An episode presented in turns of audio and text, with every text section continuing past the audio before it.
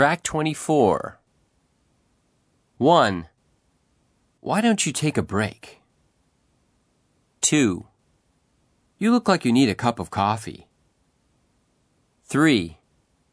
It's time for lunch. 4.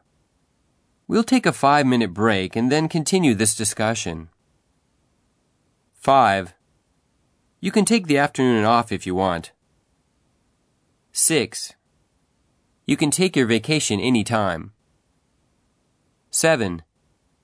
Don't work too hard. 8. You should try to get a good night's rest tonight. 9. Rest is the best thing for a cold.